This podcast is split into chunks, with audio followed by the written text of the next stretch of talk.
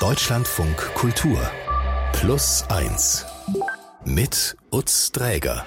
Alle reden von artgerecht gehaltenen Hühnern. Was ist artgerecht für Menschenbabys, Menschenkinder und ihre Eltern? Hallo und herzlich willkommen hier bei uns. Jetzt haben Sie schon einen ersten Gedanken von meinem heutigen Gast gehört. Wollen Sie mehr? Kriegen Sie, glaube ich, sehr gerne. Herzlich willkommen, Nicola. Danke, dass ich da sein kann, Utz. Ja, schön, dass du da bist. Nicola Schmidt ist zu Gast bei Plus 1 uns hier von daheim, von sich zu Hause ins Berliner Studio zugeschaltet. Wie artgerecht leben wir? Das ist ein ganz wichtiges Thema von dir. Unter anderem darüber schreibst du Bücher, machst äh, Veranstaltungen, gibst Kurse und hältst Reden. Was mhm. heißt denn das konkret zum Beispiel artgerechtes Menschenleben? Also vielleicht auch im Unterschied, wie es nicht artgerecht wäre oder tatsächlich auch ist. Na, es fängt ja damit an, wie wir geboren werden und wie wir Kinder sind. Wir sind zum Beispiel von der Art, wenn wir artgerecht gehalten sind, sozusagen, dann haben wir ganz viel Zeit und alle arbeiten maximal vier Stunden am Tag. Das ist ja mittlerweile auch bekannt. Und stattdessen haben unsere Eltern ganz viel Stress und wir haben alle ganz viele Termine und wir müssen morgens um halb neun im Kindergarten zum Morgenkreis sein und äh, die Kinder müssen den ganzen Tag in der Schule sein und danach noch Hausaufgaben machen und sollen dann noch ihr Zimmer aufräumen. Und das heißt, wir haben alle vor allen Dingen zu wenig Zeit. Wir haben zu wenig Zeit draußen. Wir haben zu wenig Spaß miteinander. Und äh, wir arbeiten oft viel, viel, viel, viel, viel mehr, als wir eigentlich können. Mhm. Und das Artgerecht-Projekt fragt sich halt, naja, aber wir leben halt in einer Welt, in der es so ist, in der viele Zwänge herrschen.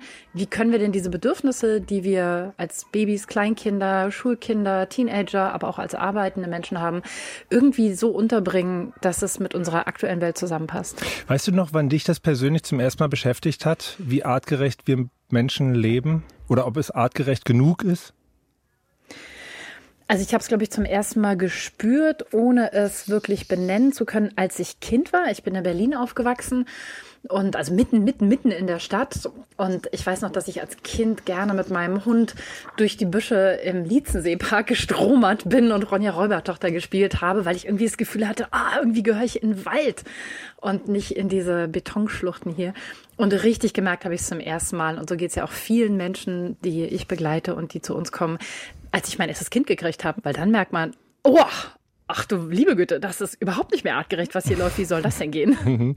Und äh, du sprichst von Berlin der 80er Jahre. Das war wirklich überhaupt nicht artgerecht. Ich kann das bezeugen, als jemand, der auch zu dieser Zeit da unterwegs war. Wie wichtig und umfassend dieses Thema in deinem Leben eine Rolle spielt, darauf kommen wir noch. Das war aber auch überhaupt nicht immer so. Also du warst vorher eine Journalistin, erfolgreich, hast dich viel mit dem Internet beschäftigt, also mit den Möglichkeiten des Netzes. Aber nach der Geburt deines ersten Kindes 2008, da wurde dann vieles anders. Da hast du äh, wirklich so eine starke inhaltliche Wende hingelegt. Warum war das bei dir so doll? Ich glaube, es war Notwehr. Ganz ehrlich, ich glaube, es war reine Notwehr. Ich hatte dieses Kind und der kam ein bisschen früher als geplant, kein Frühchen, aber halt ein bisschen früher und ich war echt nicht vorbereitet. Und ähm, alle Leute hatten irgendwie Ideen, wie das gehen müsse mit dem Kind.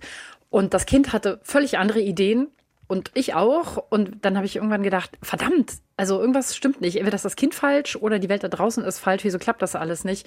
Und dann habe ich das Einzige gemacht, was ich gelernt habe und was ich konnte. Und das war recherchieren und habe festgestellt, krass, die Wissenschaft und mein Säugling sind sich voll einig. Wieso weiß es da draußen keiner? Und das ist dann das, was du beschreibst als faktenbasierte Erziehung. Also auf dieser Basis sind dann Bücher erschienen wie Erziehen ohne Schimpfen, der Elternkompass oder Geschwister als Team, natürlich auch mit eigenen Erfahrungen gespickt. Ich bin mal auf dich in einem Online-Kurs aufmerksam geworden und dachte gleich, dass du ein toller Gast hier wärst bei Plus Eins. Also vielen Dank, dass du dieser Einladung gefolgt bist. Dann lass uns doch gerne heute mal darüber reden, wie artgerechtes äh, Familienleben deiner Meinung nach aussehen könnte und wie nicht. Und mich interessiert natürlich auch, wohin es eigentlich führt, wenn wir dem Wunsch, artgerechter zu leben, naja, tatsächlich folgen. Und mich interessiert auch, warum das so ein starkes Anliegen von dir ist, weil du brennst ja richtig dafür. Die Autorin Nicola Schmidt ist zu Gast hier bei Plus Eins. Schön.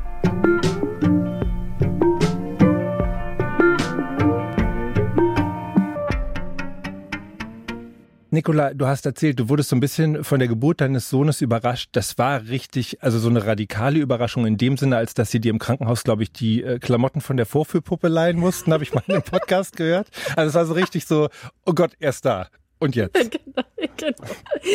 Ja, man muss dazu wissen, ich bin wahnsinnig abergläubisch und ich bin äh, bei uns zu Hause auch der Sicherheitsoffizier. Also ich bin voller Security Freak.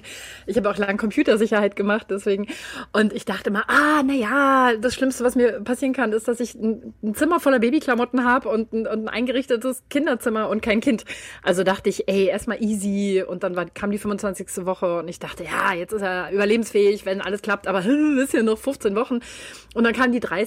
und dann kam die 32. und irgendwann dachte ich, oh Gott, ich glaube, ich kriege ernsthaft ein Kind. Ich brauche einen Geburtsvorbereitungskurs. Ich habe nichts eingekauft. Ha, Panik.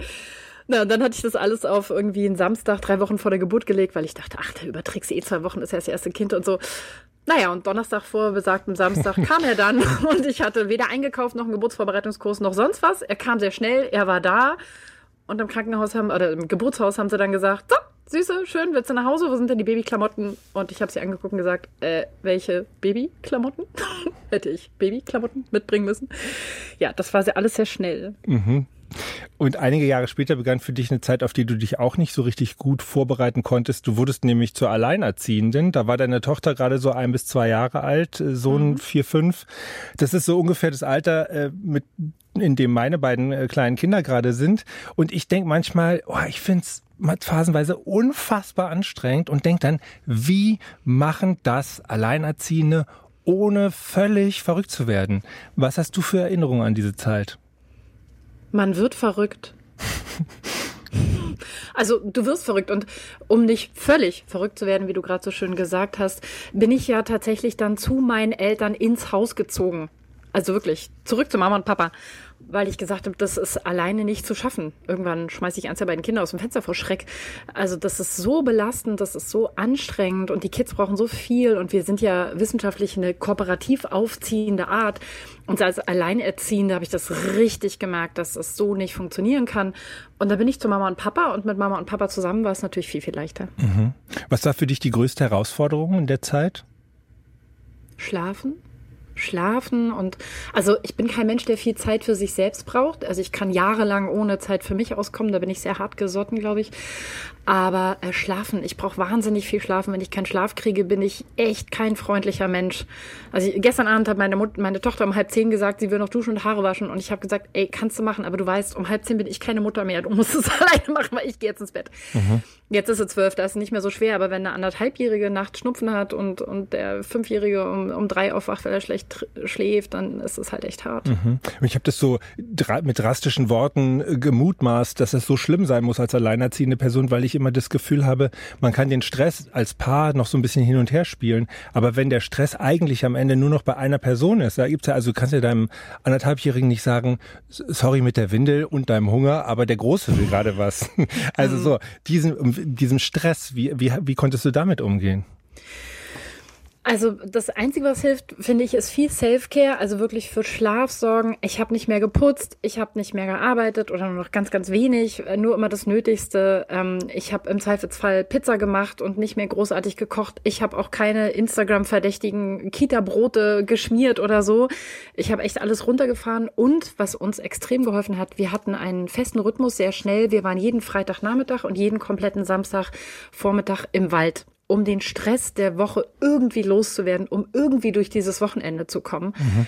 Und ich glaube, Natur hat uns extrem geholfen. Mhm. Und die Eltern, du hast gesagt, du hast sie dir gesucht als, wie hast du gesagt, wir sind eine kooperativ aufziehende Art. Da war die Wissenschaft, die hast du dir sozusagen auch schon damals sozusagen als, als, als Rettungsinfos gezogen oder wie, wie kam das dann? Na, ich hatte ja angefangen, Blog zu schreiben, als mein Sohn acht Monate alt war, weil wir damals windelfrei gemacht haben, was irgendwie keiner kannte und irgendwie alle cool fanden, aber keiner wusste, wie es geht. Und ich habe immer gesagt, na, ist doch total banal. Und dann haben mich äh, Journalistenkollegen gefragt, oh, kannst du nicht einen Blog schreiben? Und ich habe gesagt, oh, nee, ich will keinen Blog schreiben, das ist neumodischer Kram. Und dann haben sie gesagt, bitte, bitte. Und ich habe gesagt, na gut, schreibe ich einen Blog. Und dann habe ich festgestellt, boah, krass, das interessiert die Leute total. Und ähm, ich hatte also schon vier Jahre lang wirklich recherchiert, äh, okay, wenn windelfrei geht, wie geht es denn mit dem Schlaf? Schlafen? Wie geht es denn mit dem Beruhigen? Ähm, wie geht es denn mit dem Essen? Und das heißt, ich wusste natürlich schon die Basics und ich wusste, dass ich evolutionär gesehen alleine mit zwei Kindern in einer absoluten Ausnahmesituation bin und deshalb wusste ich auch, ich brauche Hilfe. Mhm, dann ging es von Berlin nach Bonn.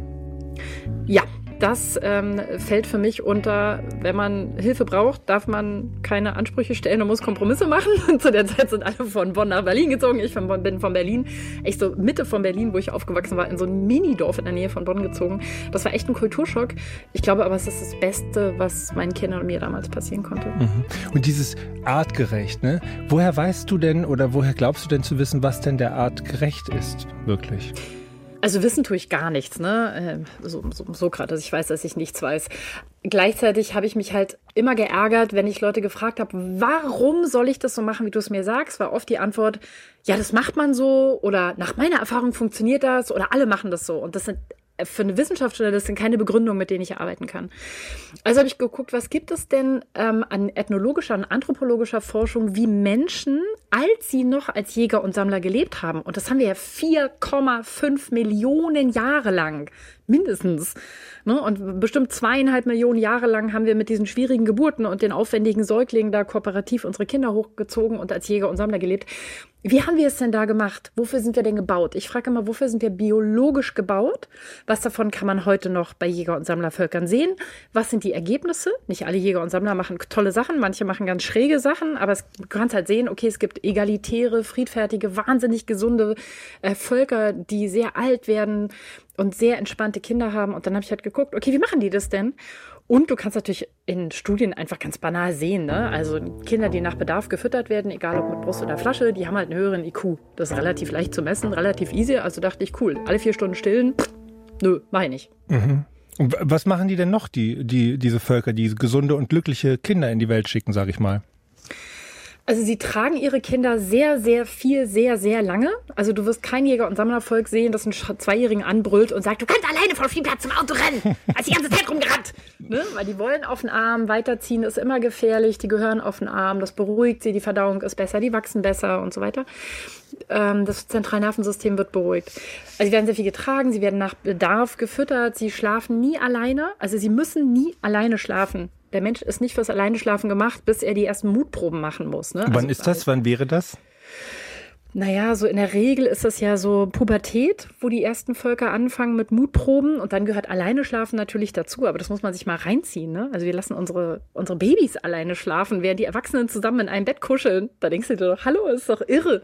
Ist doch viel zu gefährlich. Und da gibt's halt auch Studien, die sagen, die Wahrscheinlichkeit für den plötzlichen Kindstod ist um 50 Prozent erhöht, wenn ein Säugling allein in einem Zimmer schläft.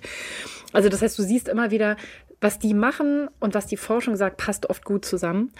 Und dann sind die halt, die zwingen kein unter dreijähriges Kind zum Teilen, weil die wissen, dass das eigentlich ein kleiner Schimpanse ist. Die können halt nicht teilen. Man lenkt die ab, man kauft, man besorgt doppelt, man macht sonst irgendwas. Aber zu sagen, nee, du musst das jetzt mit deiner Schwester teilen, ähm, das, das können die halt einfach noch nicht. Und sie haben viel längere Geburtenabstände als wir. Also wir kriegen unsere Kinder ja teilweise mit ein, anderthalb Jahren Abstand. Dafür ist der Homo sapiens gar nicht gemacht. Mhm. Ne, da kriegt das zweite noch das, was das erste an Nerven übrig gelassen hat. Sondern eigentlich sind die Geburtenabstände beim Homo sapiens drei, vier, viereinhalb Jahre. Und man merkt auch, dass dann äh, die Kinder viel reifer sind und die Mütter viel weniger belastet. Und so gibt es halt tausend Kram bis hin zum Teenageralter. Würde man, wenn man da Bescheid wüsste, ganz viel aus deinem Familienleben wiedererkennen, wenn man, also würde man sagen, die Schmidts, die haben dieses Jäger- und Sammlerleben quer durch ihren Tag gezogen irgendwie? Also teilweise schon, natürlich. Ich sage immer, wir müssen halt gucken, wie wir es eintakten können in unsere Welt. Ne? Meine Kinder gehen auch zur Schule, die gehen auch in die Kita. Und ich habe natürlich das wahnsinnige Privileg, ich bin weiß, ich bin gebildet, ähm, ne? ich habe ein abgeschlossenes Studium, ich kann frei arbeiten. Das kann ja nicht jeder. Aber wenn du tatsächlich bei uns guckst, würde ich sagen, ja, also von wir sind wahnsinnig viel in der Natur bis zu wir machen Redekreise, mache ich mit den Kindern, seit die zwei sind, zu uns hinsetzen und reden ähm, bis hin zu, wir versuchen viel zu schlafen, wir essen, wann sie Hunger haben und so. Ich glaube schon, ja. Man stößt doch aber, wenn man jetzt sozusagen dieser Logik folgt und dann auch vielleicht diese Studien im Kopf hat, unmittelbar auf ganz viele Widerstände. Also dieses Leben, was wir leben, das ist ja jetzt nicht wahnsinnig artgerecht. Stelle ich mir jetzt einfach mal so vor. Ne? Also, dass wir jetzt in Mietwohnungen, in kleinen Familieneinheiten äh, einer Erwerbsarbeit nachkommen, wo man acht Stunden am Tag vor der, vom Computer sitzt, sagen wir mal, und die Kinder sind in der Fremdbetreuung das ist ja alles sozusagen, da müssten ja ganz viele Alarmglocken bei dir theoretisch angehen. Wie geht man denn mit diesen Widersprüchen um? Oder wie ermöglicht man sich so ein möglichst artgerechtes Leben? Wie hast du das gemacht? Also zum einen habe ich versucht, vieles richtig zu machen und fürchterliche Fehler gemacht. Ne, das muss man, damit müssen wir einfach legen. Mit dieser kognitiven Dissonanz, die sagt, ich weiß es besser, ich mache trotzdem Mist. Also zum Beispiel Beispiel, meine Kinder sind exakt drei Jahre auseinander, weil man sagt, drei Jahre ist ein guter Abstand. Für meinen Sohn war das definitiv ein Jahr zu früh. Also der hätte seine Mutter noch ein Jahr alleine gebraucht. Ähm, und für den war das wirklich hart. Wenn ich das vorher gewusst hätte, hätte ich es anders gemacht. Mhm. Und gleichzeitig glaube ich, dass der Homo sapiens ja wahnsinnig flexibel ist. Und dazwischen müssen wir unseren Weg finden ich, mir hilft es nur immer zu wissen, ich fühle mich nicht schlecht, weil ich schlecht bin oder weil die Kinder schwierig sind, sondern weil das hier nicht artgerecht ist. Das liegt nicht an uns. Und da wird eine ganz andere Kraft frei.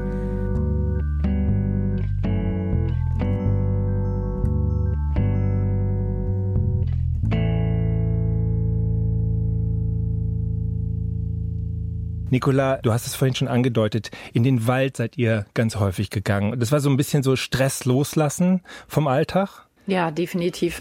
Also wir waren Freitagnachmittags einfach alle drei völlig durch. Und dann hatte ich immer die tolle Idee, super, dann gehen wir jetzt noch einkaufen fürs Wochenende und Samstagmorgen putze ich die Wohnung. Heidewitzka, das ging halt gar nicht. Ne? Die Kinder waren fertig, die brauchten Mama.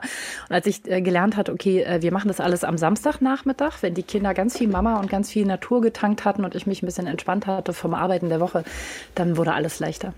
Und du hast diese Verbindung der, zur Natur dann auch noch vertieft. Du machst da regelmäßig Wildnis-Campings, Camps.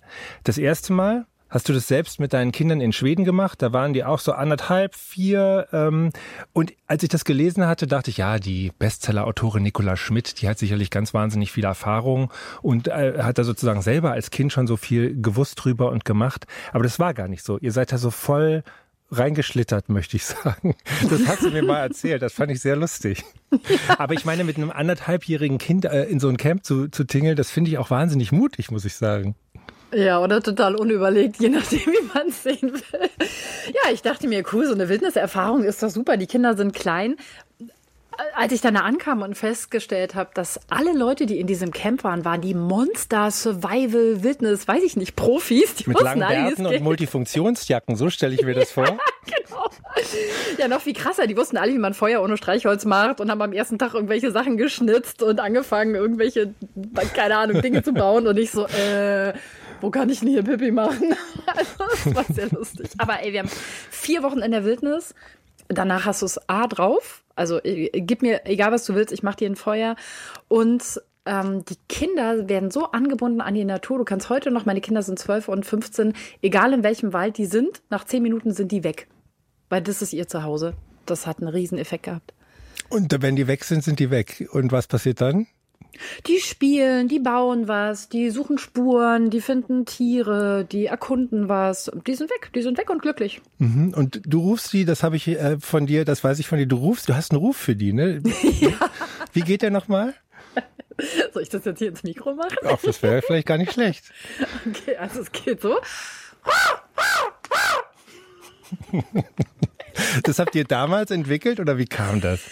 Naja, also es ist ja so, äh, also du musst dir überlegen, wenn man kein Handy hat und der ganze Clan ist verteilt über, der einen, die einen suchen Bären, die anderen sammeln Brennnesseln, die dritten suchen Feuerholz und du willst mit den Kanus wieder zurück über den See fahren, musst du dir irgendwie rufen. Und wenn du rufst, Orts! Tabor! Das ist, das, das ist total, das funktioniert nicht. Deswegen gibt es halt so ein System, dass du einen Tierruf ähm, überlegst, der gut trägt. Also, weiß ich nicht, bei mir jetzt halt die, die Krähe, so eine kleine, leichte abgewandelte Krähe, die ich mit den Kids mache.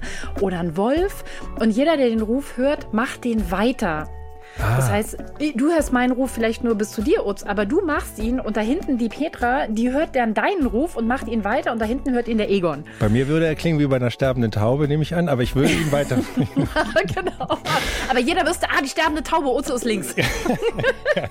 Noch eine Info. Und das ist halt super cool, weil meine Kinder, wenn ich die Camps gemacht habe, waren die ja viel, dann während ich Seminare gemacht habe, im Wald unterwegs und wenn es Essen gab oder so oder ich wissen wollte, wo die sind, habe ich halt immer diesen Ruf gemacht und die Info war, wenn ich es einmal mache, will ich einfach nur eine Antwort und wissen, hört ihr mich? Wenn ich es zweimal mache, dann möchte ich, dass ihr kommt und wenn ich es dreimal mache, ist irgendwas Schlimmes passiert, dann will ich, dass ihr zu mir rennt. Mhm. Und es war super, weil ich sehr schnell Kontakt mit meinen Kindern aufnehmen konnte, auch wenn sie sehr tief im Wald waren. Also du hast da wirklich was für dich entdeckt und zwar so weit, dass du das jetzt gerne die ganze Zeit weitergibst. Du veranstaltest Camps für Familien mehrfach im Jahr, im Sommer. Die kommen dahin und da, also mutmaße ich und ich denke, es ist wahrscheinlich auch so, ähm, das sind auch Menschen, die wollen Halt und Orientierung. Das sind auch Menschen, die kommen mit ihrer Familie, weil es da Spannungen gibt, weil jemand schreit, der Vater, die Mutter oder die Kinder oder alle gleichzeitig. Oder alle. Genau. Ja. Und was macht ihr dann? Wir kommen an und wir gehen zurück dahin, wo der Mensch herkommt. Also in die Gemeinschaft und in die Natur. Und ähm, ich habe die Erfahrung gemacht über, ich mache das jetzt ja seit zwölf Jahren, also seit meine Tochter sechs Monate alt ist, dass Natur an sich schon total heilt einfach draußen sein. Ne? Wir sind 24 Stunden draußen mit den Kindern. Viele Probleme, die man drin hat, hat man draußen mit den Kindern nicht. Und dass dieses in Gemeinschaft sein, sehen, dass andere auch ähnliche Probleme haben, sehen, wie andere die Probleme lösen, drüber sprechen, den Leuten total hilft. Und was nimmst du mit aus diesen Camps? Du hast ja jetzt auch schon wirklich viele gemacht. Sind das eigentlich immer ähnliche Dinge, die Familien herausfordern? Ist es immer der Säugling, der schlecht schläft, der jetzt natürlich nicht allein dafür schuld ist. Aber äh, ne, also sind das immer dieselben Dinge, die die Menschen beschäftigen? Ja, wir sind Menschen. Wir haben alle ähnliche Themen, je nachdem, wie wir gelagert sind. Gleichzeitig ist jeder Mensch ein Individuum und jeder ist was Besonderes und geht auf seine Art damit um. Ähm, was ich vor allen Dingen mitnehme über die Jahre ist, dass es so gut tut, wenn man einfach mal weiß, ah, so kann sich Leben anfühlen. Weil dann gehen die Leute weg in ihren Alltag und merken, ah, jetzt weiß ich, wo ich hin will, weil ich habe das mal gefühlt, wie das Leben sein kann. Mhm. Und dann kriegen sie eine ganz andere Kraft für ihren Alltag. Und du bist ja da in einer zentralen Position. Also du hast nicht nur viele Bücher geschrieben, du bietest auch diese Camps an, aber das ist ja auch eine Menge Verantwortung, ne? Also Erziehungsexpertin zu sein und dann gibt es da ja auch einfach wirklich komplexe und sehr intensive und vielleicht auch jahrelange Probleme. Wie kommst du denn mit diesem mit diesem Anspruch an dich äh, und dem Druck auch klar? Es ist interessant, dass du Druck sagst. Ich habe es eigentlich immer als, als Geschenk empfunden, dass die Menschen uns vertrauen und dass sie kommen und wirklich ganz offen über ihre Probleme reden. Und ich habe tatsächlich ähm, in den Anfangsjahren viel gelernt in den Camps und ich habe mittlerweile auch mehrere Zusatzausbildungen gemacht. Also ich bin in der Körpertherapieausbildung und ich glaube, ich kann gut mit den Leuten arbeiten. Und ja, die Bücher profitieren halt extrem davon, weil alles, was in meinen Büchern steht, ist halt nicht irgendwie angelesen oder von meinen zwei Kindern, sondern ich habe über tausend Familien begleitet, über die Jahre, über tausend Kinder gesehen und ich weiß, es gibt diese Kinder, es gibt diese Kinder, manche reagieren so, manche reagieren so und mit diesem Fundus konnten wir bisher eigentlich jedem helfen. Und diese Energie, die du hast, die ist ja wirklich, also ich habe ein paar Interviews von dir quer gehört und ich finde immer dieselbe Nicola Schmidt, die sprudelt und strahlt und äh, jedes Mal ist das sozusagen, du hast mir gesagt, das ist bei dir so intensiv eigentlich schon ganz, ganz lange so. Das ist sogar in, ich glaube in irgendeinem Abi-Buch oder so stand das. Ja, da steht ja, Nikolas gute Laune jeden Morgen auszuhalten, das war eine schwere Bürde in den letzten Jahren. Dabei kommt diese gute Laune, hast du mir erklärt, eigentlich von einem schwierigen Start in deinem eigenen Leben. Ich weiß nicht, ob du das hier an der Stelle auch nochmal teilen willst, aber also du bist eigentlich sozusagen, naja, aus einer schwierigen Erfahrung heraus total nah dran an dem Leben jetzt. Genau, ich glaube, wenn man nah am Tod gewesen ist, ist man einfach sehr nah am Leben. Und ich hatte das Glück oder die, zumindest die Situation, dass ich immer mal wieder in meinem Leben tatsächlich so Momente hatte, wo ich dachte, oh, jetzt ist vorbei. Also als ich schon, als ich, bevor ich geboren wurde, haben die Ärzte meiner Mutter gesagt, oh, tut uns leid, das Kind ist leider tot. Ah, es ist doch nicht tot, ne, sowas, da ist es. Und ähm, dann äh, habe ich mit sechs Jahren hatte ich eine schwere, schwere Stammhirnentzündung als Folgen von Windpocken und äh, da haben sie auch ein paar Tage lang gedacht, ja, ob die wieder aufwacht, wer weiß. Und danach hatte ich mein Gedächtnis verloren und musste mich echt so ins Leben zurückkämpfen und ich wach tatsächlich jeden Morgen auf und denke, boah, cool, äh, ich bin immer noch am Leben. Ein, noch einen Tag, wie cool ist das? Und äh, das, das macht, das ist schön. Und gibt es auch eine Frage, auf die du keine Antwort hast, was Erziehung angeht, die du aber ganz dringend suchst? Hm. Die Wissenschaftsjournalistin und Bestsellerautorin Nicola Schmidt ist zu Gast bei Plus 1. Freut mich sehr.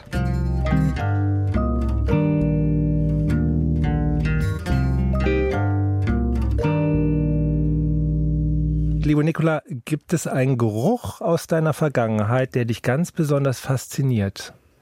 Kindheit, Jugend, irgendwas, Geruch? Ja, Butterbrezeln. Wo war das? Ich liebe Butterbrezeln. ja, ganz früher bei meiner Oma und dann später, als ich nach München gezogen bin. Butterbrezeln machen mich sehr glücklich. Wir haben eine neue Serie. Der Geruch von Chlor oder Butterbrezeln, der kann uns an einen Tag zurückbringen, den wir im Schwimmbad oder eben bei der Oma verbracht haben. Ein Hauch vom Parfum, der in der Luft hängt, kann die Erinnerung an eine Liebe erwecken. Der Duft des Lebens ist der Titel der neuen Plus 1 Miniserie, für die Mandy Schielke Geschichten über die Geruchsspuren gesammelt hat, die unsere biografische Erzählung bestimmen. Mein Kleine Duft Dramen, große Gefühle, zarte Nuancen. Plus 1 zum Ich Riechen. nähere mich meinem Küchenschrank hier. Das ist so ein Vitrinenschrank. Und ich greife ein Objekt heraus, das ist aus Silber. Sieht aus wie ein breiter, naja, eigentlich wie zwei breite Taufbecher, die übereinander gestülpt sind. Das war ein Geschenk meiner Großmutter. Und das kann man wie so ein Überraschungsei öffnen. Und es ist nämlich gleichzeitig so eine Art Zeitkapsel. Und zwar hatte ich darin über Jahre aufbewahrt eine Geruchsprobe. Es war ein Stofffetzen, der mit einem Parfum getränkt war von meiner damaligen Freundin, als ich 18 war. Das war die Cecilia, die kam aus Schweden. Wir mussten uns halt viele Briefe schreiben und ja, irgendwann war eine Geruchsprobe dabei und die habe ich in dieser Zeitkapsel aufbewahrt. Ja, da sind also noch ganz klar wahrnehmbare Reste dieses ja ziemlich einzigartigen Geruchs. Ich habe diesen Geruch auch sonst nie wieder irgendwo. Ich weiß nicht, was das für ein Parfum oder ein Duft war. Süßlich, blumig. Das riecht immer noch ziemlich frisch und jung. Cecilia war sehr klein und hatte wallend lockige braune Haare, ganz untypisch für eine Schwedin. Und ja, es war meine erste große Liebe.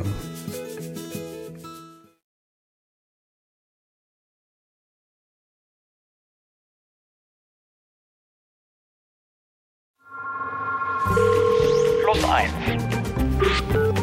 Die Antwort. Für die heutige Antwort begrüße ich meine Plus 1 Lieblingsgästin, die Wissenschaftsjournalistin Nicola Schmidt und unseren Experten für digitales Leben und Leben mit dem Digitalen, Markus Richter. Hallo zusammen.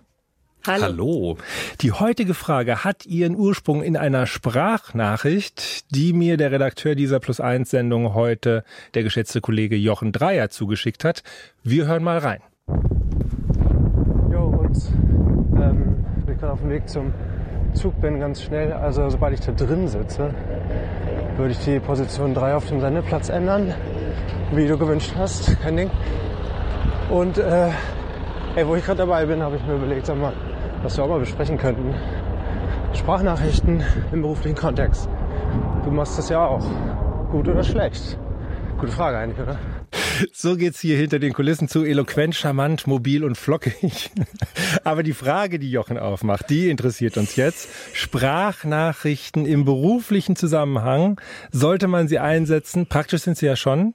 Uns ist aufgefallen, wir nutzen sie sehr intensiv, aber das wird sehr unterschiedlich aufgenommen. Manche finden das geradezu schlimm. Nicola, nutzt du sie? Nein, ich hasse es. Das ist eine sehr einfache und sehr klare Antwort.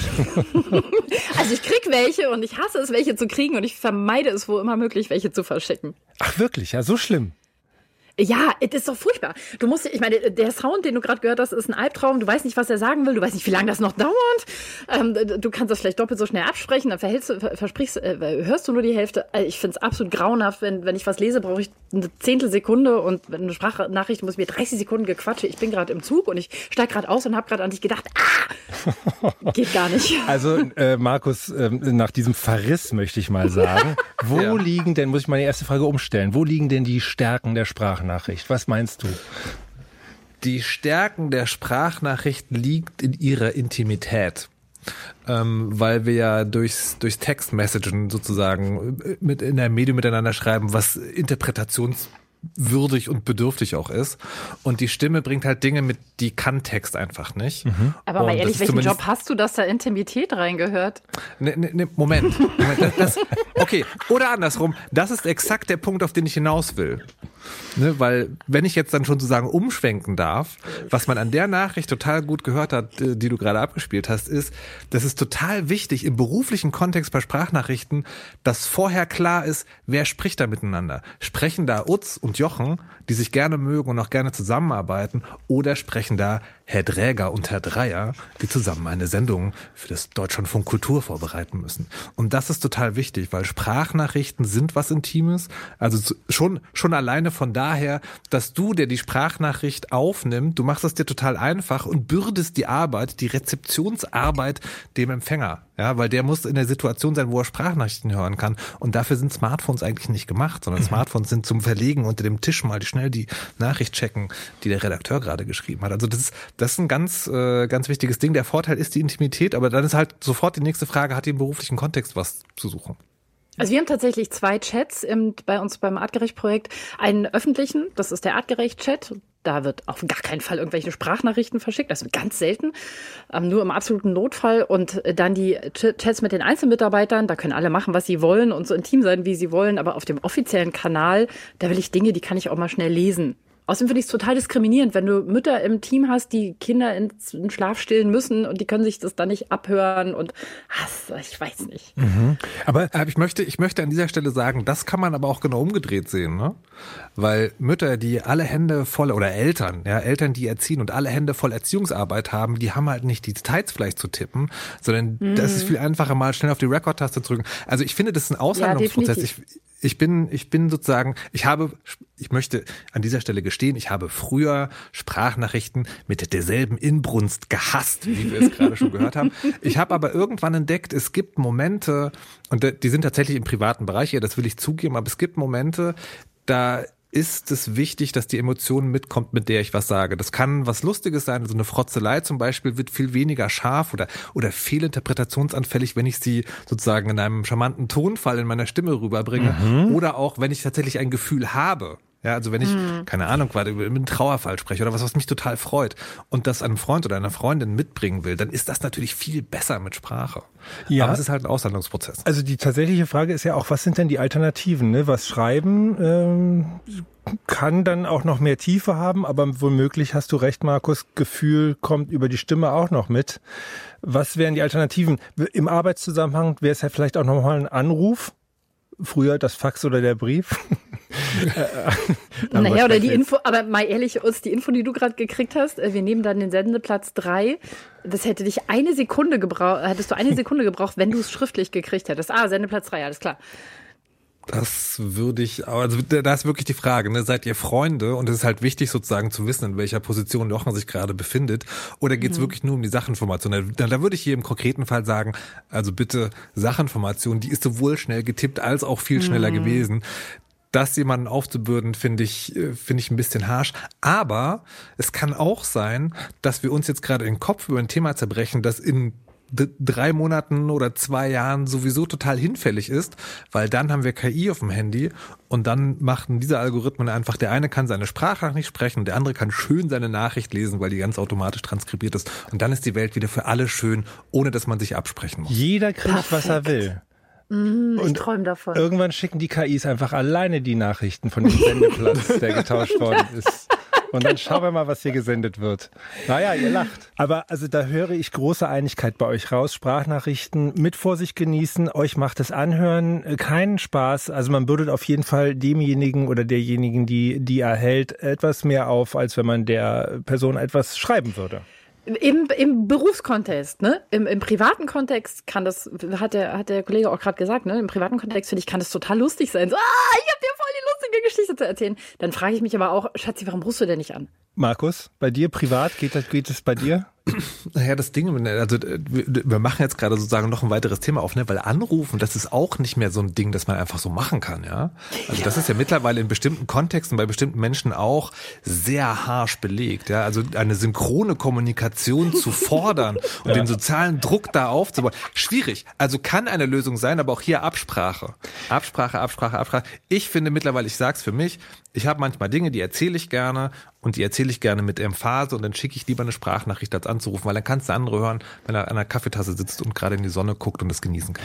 Das ist nämlich die Welt, da müssen wir eigentlich hin, Markus, weil deine Kritik an den Anrufen, die du so ein bisschen persiflierst, ja durchaus existent ist. Ich meine, im Grunde genommen geht es die ganze Zeit um Kontaktangst und Zeitdruck unter der äh, Maßgabe diskutieren wir ja gerade. Man könnte ja. ja auch sagen, oh, wir reden gerade darüber, wie wahnsinnig schön ist, wenn Jochen Dreier eine ganz komplizierte Nachricht mit Trecker im Hintergrund äh, mir schickt. So könnte man die Sache ja auch sehen. Klar. Das Resümee haben wir in der Mitte schon dreimal gezogen, deswegen bedanke ich mich an dieser Stelle einfach nur ganz, ganz herzlich bei euch beiden. Markus Richter war das hier, unser Experte für digitales Leben. Markus, vielen Dank, mach's gut. Sehr gern. Tschüss. Tschüss. Tschüss. Deutschland von Kultur hier, plus eins. Ihre Fragen besprechen wir natürlich auch gerne, plus eins at deutschlandradio.de.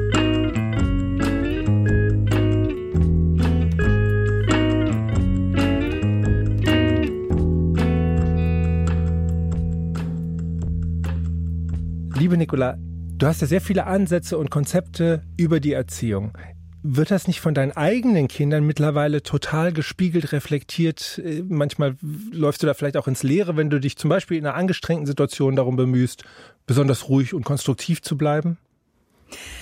Total. Also meine Kinder kennen das natürlich, weil die früher bei den ganzen Vorträgen und bei den Ausbildungen immer dabei waren, weil ich niemand hatte, der auf sie aufpassen konnte. Und äh, meine Lieblingsgeschichte ist immer, dass ich äh, sage, wenn, wenn, wenn Kinder quengeln oder jammern, ist es nicht immer gut, Nein zu sagen, es gibt nur Streit, sondern wir sagen einfach, ich höre dich. Und ich werde nie den Tag vergessen, an dem ich zu meinem Sechsjährigen gesagt habe, ähm, hast du deine Hausaufgaben noch gemacht? Kannst du es bitte noch machen? Und er guckte mich an und sagte, Mama, ich höre dich. Aber das ist jetzt keine, keine Routine, sondern ihr seid ein gutes Team, soweit ich das begriffen habe.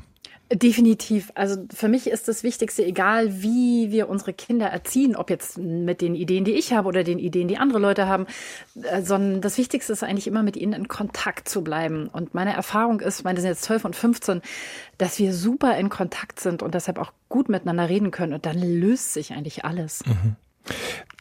Wir haben jetzt ganz viel nur angerissen von dem, was dich beschäftigt und von Dingen, die du sagst, über artgerechtes Leben zum Beispiel. Wenn man deiner Bestandsaufnahme rund um artgerechtes Leben, äh, gerade was die Kinder angeht, folgt, dann kommt die Realität, wie sie jetzt ist, nicht äh, immer ganz gut weg. Du bist ja mit vielen Dingen auch nicht so richtig einverstanden. Wann gehst du in die Politik? Das ist lustig, das werde ich seit einem Jahr ständig gefragt. Und es ist tatsächlich so, ich bin ja Politikwissenschaftlerin, natürlich juckt's mich an der Stelle und ich will mich die ganze Zeit kratzen. Ich habe aber meinen Kindern versprochen, äh, die sind jetzt 12 und 15, also die nächsten vier bis fünf Jahre nicht, weil ich weiß, dass Politik ist wie ein drittes Kind. Die braucht wahnsinnig viel Energie und Zeit. Und ich finde es nicht fair zu sagen, ich mache die Welt besser für alle Kinder und meine fallen dabei hinten runter. Und ich glaube, ich könnte meinen Standard nicht halten, wenn ich in der Politik wäre. Deswegen habe ich gesagt, okay, also in den nächsten fünf Jahren halte ich die Füße still und wenn es dann noch kein anderer gemacht hat, dann gucke ich mal. Dann gucke ich mal, aber es klingt jetzt nicht, dass es unbedingt so kommt, sondern vielleicht. Naja, vielleicht ist bis dahin ja alles gut. Ich gebe ja die Hoffnung nicht Na, auf. sicherlich ist bis dahin alles gut. Äh, an der Stelle stoppen wir mal hier. Aber äh, an welchen Themen würdest du gerne noch arbeiten wollen, bevor du, bevor du vielleicht abbiegst in eine andere Richtung? Also ich will um die Welt segeln, schon ganz lange und ähm, plan gerade so, eine, so, eine, so ein kleines Selbstexperiment. Mal gucken, ob es klappt, ähm, weil ich würde gerne mit meinen Teenagern um die Welt segeln, weil ich denke, wenn man rausfindet, ob man seine Erziehung verbockt hat, dann auf einem Segelboot, weil da, da fallen echt die Masken und da gibt's wirklich keine Puffer. Und das ist so eine wilde Idee, die ich noch habe. Und ähm, ich würde gerne artgerecht internationalisieren. Also ich würde es, ich werde immer gefragt, gibt es das auf Englisch, gibt es das auf Französisch, das gibt es auf Koreanisch und Japanisch und so, aber äh, da glaube ich, da ist noch ganz viel Luft. Und ich habe ein wahnsinniges Bedürfnis, was zum Thema Klimaschutz zu tun und habe im Moment nicht so richtig die Luft, da selber aktiv zu werden. Und das ist auch ein, was in mir, was noch in mir kocht. Mhm. Die Wissenschaftsjournalistin und Bestsellerautorin Nicola Schmidt war zu Gast bei Plus Eins. Nikolas hat mich sehr gefreut. Vielen Dank für deine Zeit und deine Offenheit. Alles Gute für dich. Danke. Alles Gute und liebe Grüße an die Kollegen. Ja, mache ich. Viel Erfolg Tschüss. bei deiner tollen Arbeit. Oh, wie komme ich hier wieder raus, ohne alles Tschüss. zu zerstören? Eine Empfehlung habe ich gerade noch für Sie, unsere zweite Plus eins Podcast-Folge dieser Woche. Da geht es um einen Stoff aus einem mehrfach preisgekrönten Dokumentarfilm. Ein Mann wird Opfer eines Verkehrsunfalls und fällt aufgrund der Verletzungen in ein Koma. Die Ärzte geben ihm nur wenige Tage, aber sein Bruder, der gibt ihm sein Leben zurück. Versucht es wenigstens. Es geht um zwei Männer, um Krankheit, Pflege, Familie und Liebe. Eigentlich wäre das Schönste, wenn der Markus laufen könnte und sprechen könnte. Das muss ich ehrlich sagen. Das habe ich. Das, das ist so zwei auf eins. Das ist er kann's und ähm, es ist vollbracht. So.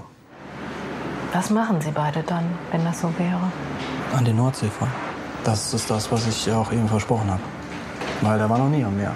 Zusammen mit der Regisseurin Julia Horn erzählen wir die Geschichte der Brüder Michael und Markus. Das ist eine Plus-1-Folge, die ich Ihnen besonders ans Herz legen möchte. Denn das, was da erzählt wird, ist trotz der enorm belastenden Situation der Brüder wirklich voller Kraft und Hoffnung. Und ja, es ist wirklich pure Bruderliebe, die wir da erleben. Mein Name ist Utz Dreger. Machen Sie es gut und bis bald.